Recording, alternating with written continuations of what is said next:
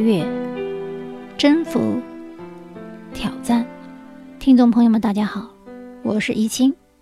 今天我们要讲关于所有签证的最后一关，也就是面签。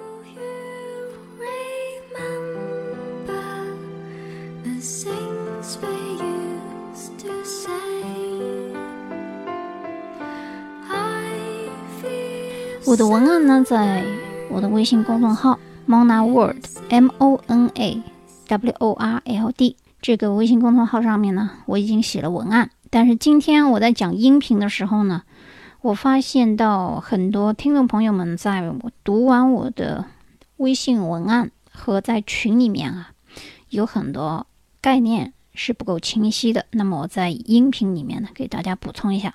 首先呢，我要给大家介绍一下三个。驻华领事馆的地理位置和他们的职业区分。首先，北京和上海绝大部分呢是给这个非移民签证进行面签的地方。那么去广州的呢，绝大部分呢是给移民签证进行考核的地方。那么首先，我给大家灌输一个非常清晰的概念，就是什么叫移民，什么叫非移民。很多人在我的微信。留言和群里面留言的时候，发现有一些概念还不够清晰啊。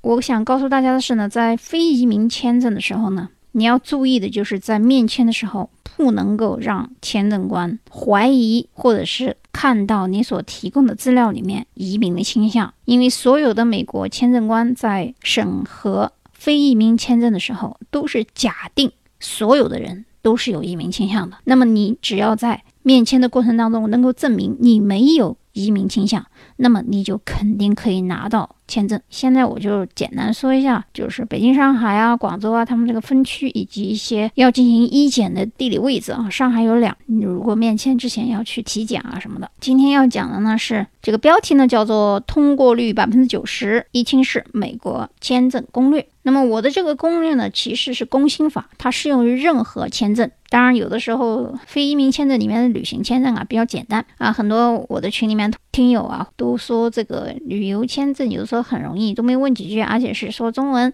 也不看资料，也不看这个资金来源或者是家庭的富裕情况、财产情况，直接就中文说 OK 过了。那么我想给大家解释呢是呢，今天我提供的这一套面签的攻略呢，基本上是给杰出移民。既然是杰出移民，它是移民类啊，就是杰出人才，这属于移民类。那访问学者，他虽然不属于移民类，但是要比旅游签证的审核要严格。留学类，留学类也是要比这个旅游类要严格一些的，除非是未成年人，比如说是小孩，低于。十八岁以下的，或者是低于十三岁还需要父母去照顾的，这个查的很不严，就直接就过了啊。但是如果超过十八岁以上，基本上都是有很多问题要问的啊。还有比如说亲属移民，这属于移民类了啊。还有结婚签证也属于移民类，工作签证虽然不属于移民类，属于非移民类，但是问的问题会很多。所以有很多人说，哎，我过得很容易嘛？那是因为那是旅行签证里面的短期旅行的，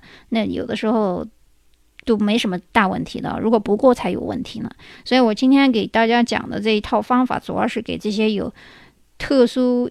移民要求以及需要在美国长期待的这些人，至少是一年啊或者一年以上的这些人的一个方案。我们今天要讲的这个方式方法呢，不是我教条式的叙述，我呢把自己放回到这原场景当中，就像我们在放电影一样啊，我们在回放，在倒叙。我把自己的亲身经历呢给大家分享一下。面签之前啊，很多投资移民的啊，比如说一比五的，或者是一比一二三的接触移民的比较快，但是一比五现在排期很长啊，很多人说我已经过了，其实你还没过呢，只是说你收到一个通知，通知书上说你的这个材料过了，那么你现在可能还在排队等着面签的那一刻，所以我们在最后一关一定不能像荆轲一般，风萧萧兮易水寒，壮士一去兮不复还。所以如果不想败走麦城的话呢，除了一些。耳熟能详的惯例，比如必须实话实说啊，指这个说话的时候必须和你的资料要一致啊，这一点非常重要。又如灵活解释，什么叫眼观六路呢？就是指你对男女签证官的这心理的揣摩，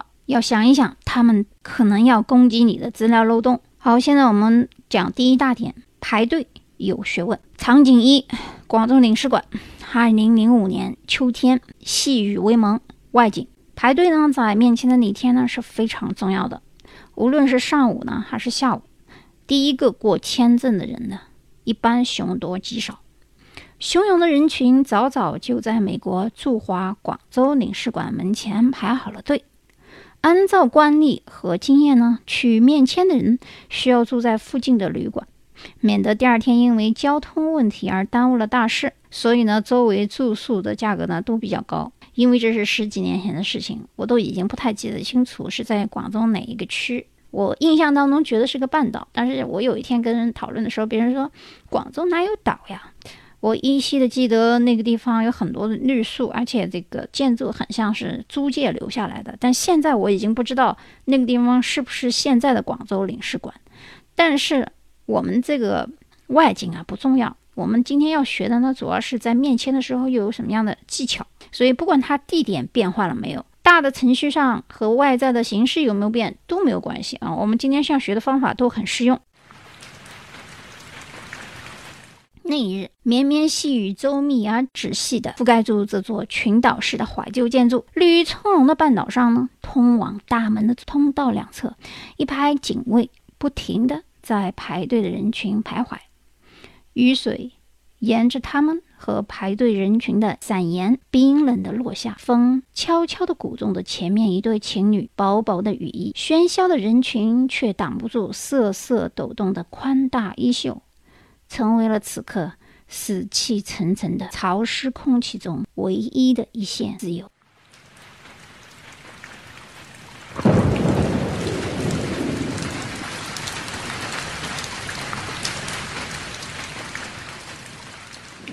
排队的时间，我稍微有一点无独有偶，拿号的时候呢，居然是这一组的第一个。本来呢，我都有点晚了。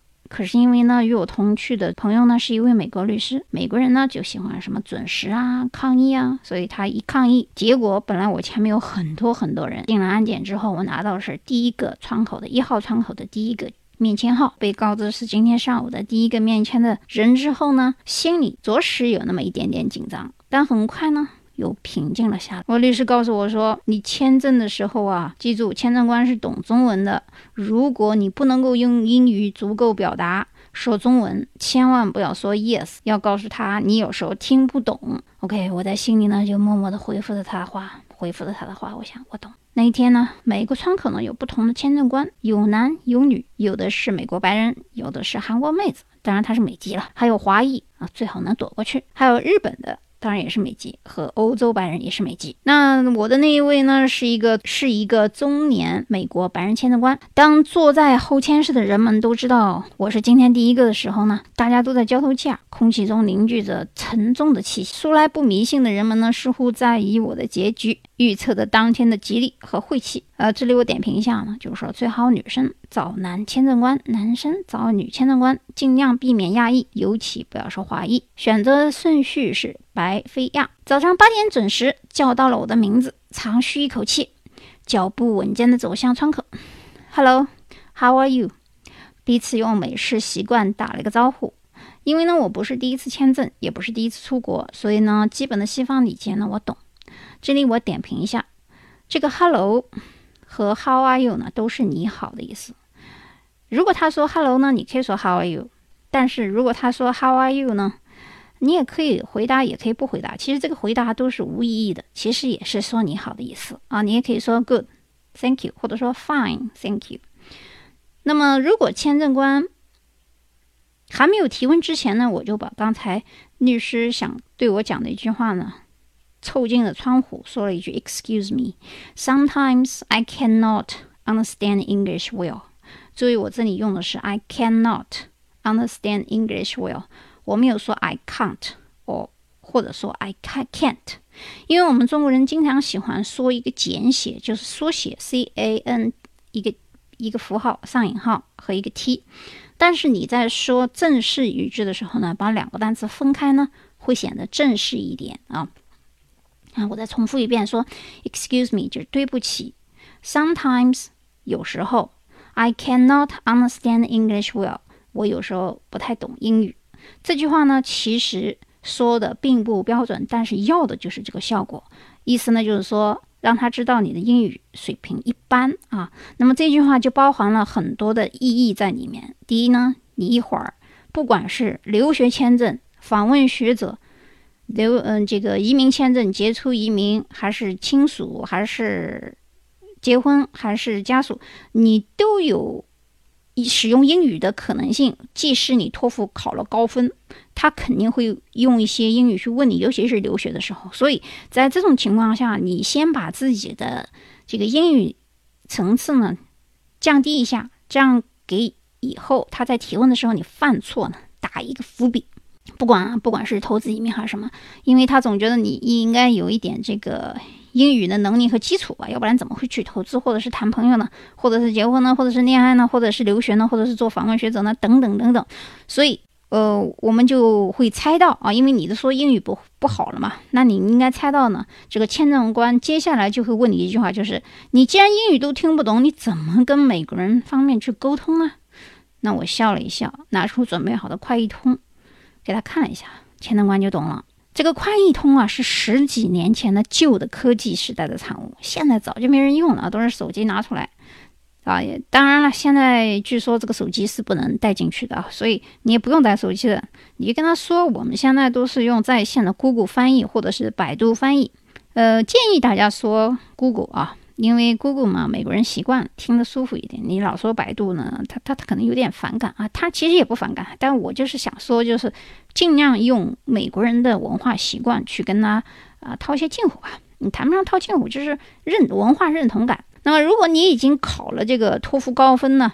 啊，即使如此呢，我刚刚说了，你加也好，托福也好，即使是很高的分数，我不管是真考出来的，还是机考的，还是代考的，还是作弊的，反正刚才我讲的那句话，都为你在跟他的交流过程中犯错打下伏笔。也就是，即使签证官有时候很不耐烦，或者对你的回答不满意呢，但是在这个走的这个程序上，你并不处于弱势。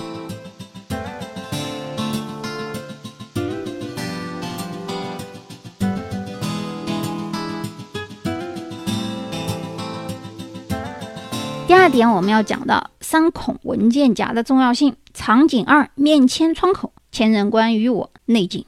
我从容地把一本三孔文件夹拿到了极其狭小的玻璃窗口门前，并有意识地让这个签证官看见那是一本三孔文件夹。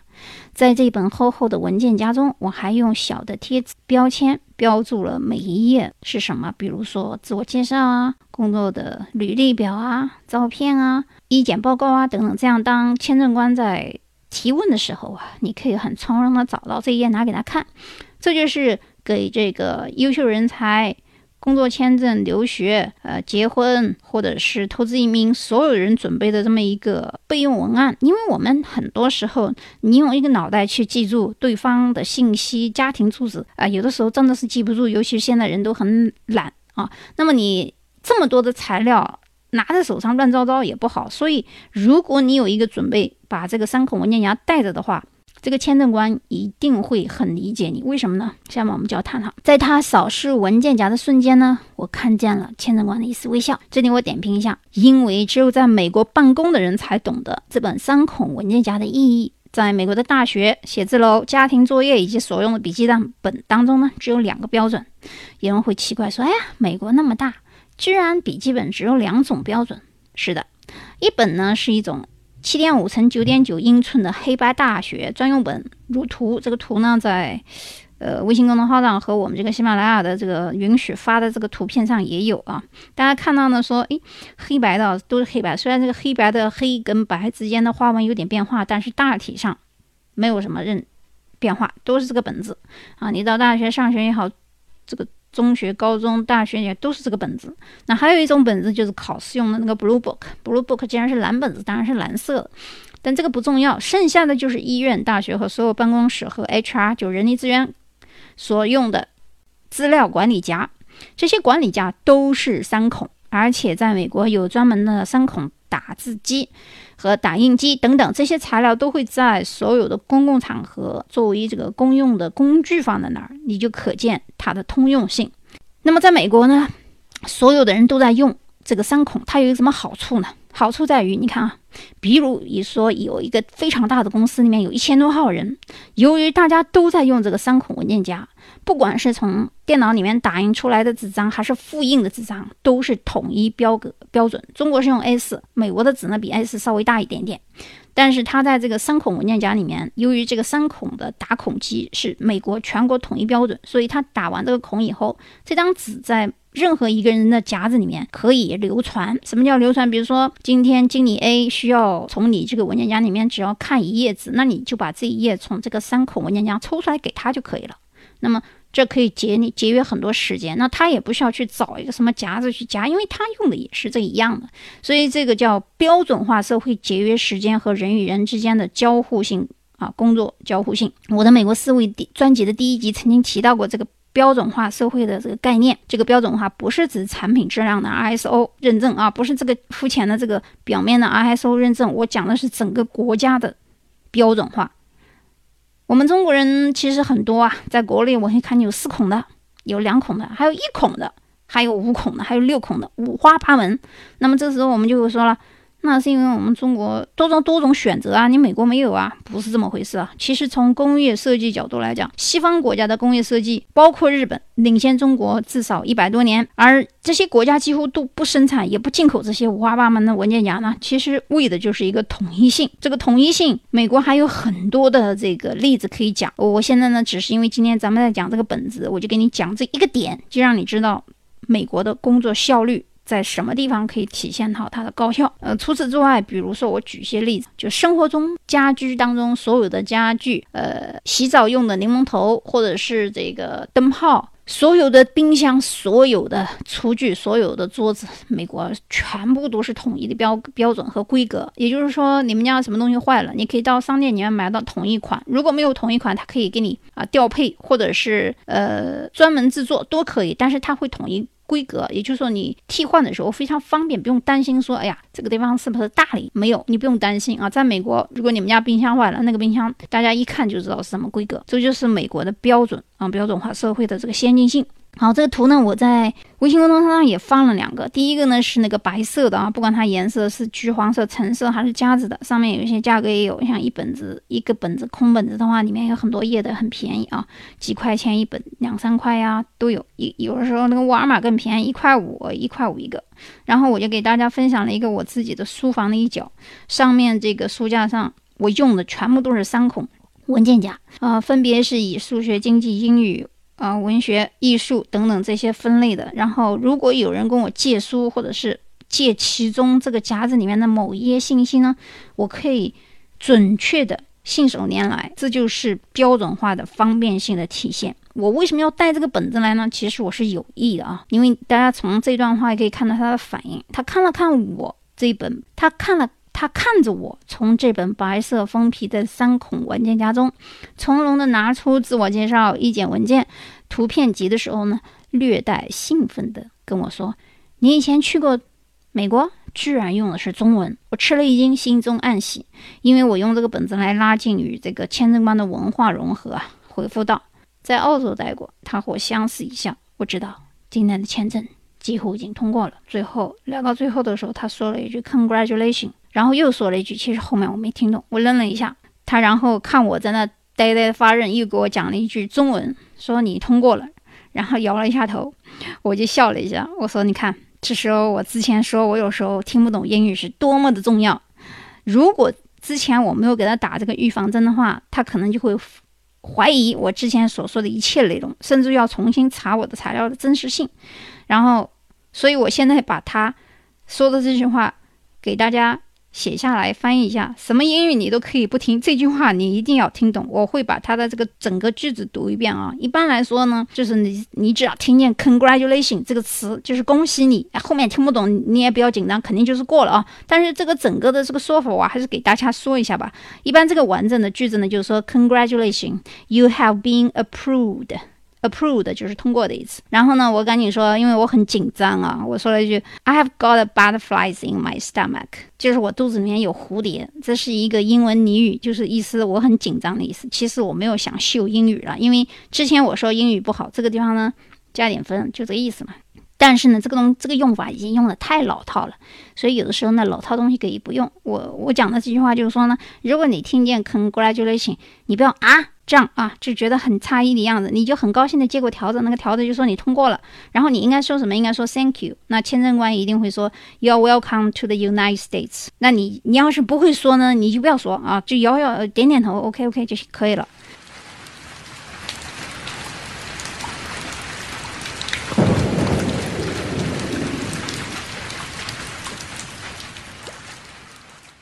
那这时候呢，门外的雨水呢猛地打击在窗沿。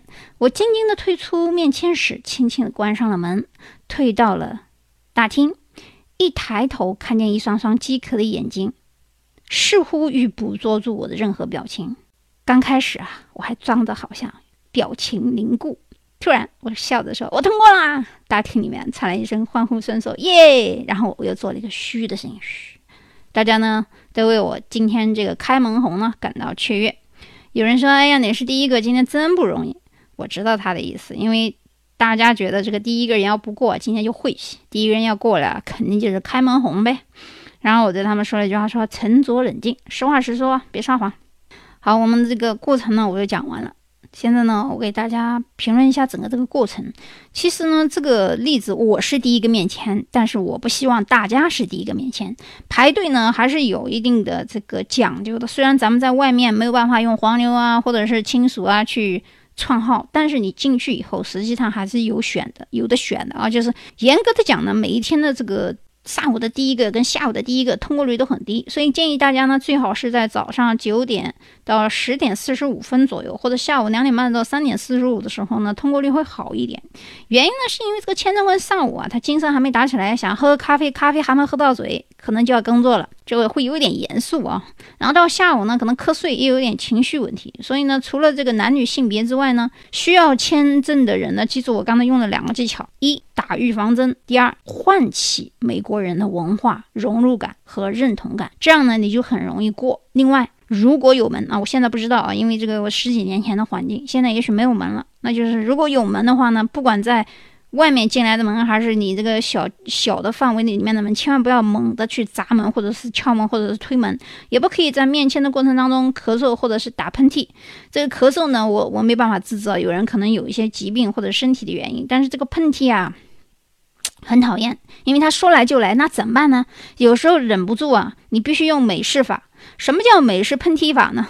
就是把自己的衣领拉起来，掩住自己的口跟鼻子，然后你自己打喷嚏吧。有人说这多脏呀，嘿，我告诉你，在美国，如果你看见美国人打喷嚏，所有人都是这么一个统一的模式，没有人会像中国一样，只是捂着鼻子、捂着嘴往另外一个人的方向。那样在美国还能不算是百分之百的礼貌？在美国的礼貌就在于你的病毒 只给你自己留的，不能传到外面去。所以呢，在打喷嚏之前，如果你懂美国文化的时候呢，你可以说一个 excuse me。你还没说完，你就开始啊去打的时候，旁边如果老美他懂这个美蒙这个打喷嚏的文化的时候，当你说 excuse me 的时候，大家都已经等着说 bless you 啊，都会这么说。但这个话呢，又有点老了。就是说，我们的语言跟文化有时候是在随着时代的发展而发展。就像我刚才用的那个说，我说我很理解。我们说我是你肚子里的蛔虫，那这个地方呢，它是一个暗喻，就是说我肚子里面有那个蝴蝶哒哒哒哒响，有点紧张你，所以就是说 I have got butterflies in my stomach。那在这这个地方呢，你说 excuse me 的时候，然后美国人如果他懂美国文化，你这个喷嚏刚打完，他就说 bless you，更不可以搔首弄姿。什么这句话怎么解释？就很多女性啊，总觉得到了签证官如果是个男的时候，都要撩头发啊，这样撩一下，那样撩撩一下，觉得这个有魅力。千万不要这样啊！签证官他是六亲不认的啊，千万不要觉得就是说自己长得漂亮，一定要撩头发呀，这个那个的，搔首弄姿啊，就是你一定要就正儿八经的说话就可以了啊。还有就是不能挖鼻孔啊，这些动作如果你做了的话，我保证签证官会秒拒你。他们会找出各种理由拒绝你，因为他们认为呢，在他们心里觉得你不属于文明人，所以美国就不欢迎你了。所以仪态粗俗啊，这是一个大忌。那么至于其他的一些细节，比如说每一个签证的人他的这个准备的材料呢，我这里不能繁琐，因为每个人他签证都不一样，这么多个签证，我要是每一个都讲下来的话，十十几种写法，那几万字我也写不完。所以呢，今天我分享给大家的呢是工薪数，其他每一个人的这种面签材料呢，呃，由由于多的啊，如果你的材料非常多的，你可以放到这个三孔文件夹，呃，旅游签证呢就不必要的。但是其实这个文件夹。不是来放文件的啊！如果你们真的听懂我这一集音频的话，你就应该 get 到那个，就是说利用这个文件夹不仅仅是为了存放文件，方便你自己查找日期、核对这个史实，或者说，比如说有这个结婚签证的，有人说你这个男朋友什么时候认识你的，什么时候聊天的呀？你们在哪有照片的呀？这些都可以在三孔文件夹当中的的标签里面哗啦哗啦哗一会就找到。但是如果你是旅游签证，你又没什么材料。那么就是有钱那边个邀请函过来就完了，呃，根本就不需要这个东西。这个旅游签证里面我要说的就是，如果你是单身女性啊，千万不要在那边在朋友这一栏写上那边是你男朋友什么地址，因为这样很容易被签证官认为你有移民倾向啊，这就是被拒的原因。所以呢，如果有一两次被旅游签证拒的单身女性，大部分原因都是因为你没有让签证官有一个很好的理由去相信你是没有移民倾向的，所以。今天这一集里面所讲的一个是攻心，一个是文化认同感，请大家一定要领会其中的深意，不仅仅是指这个表面的三孔文件夹。准备材料呢，我就不再赘述了。祝大家学以致用，顺利过关。好，我们下一期再见。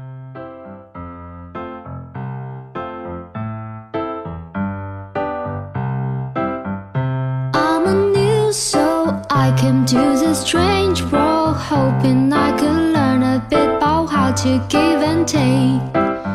But since I came here, felt the joy and the fear, finding myself making every possible mistake.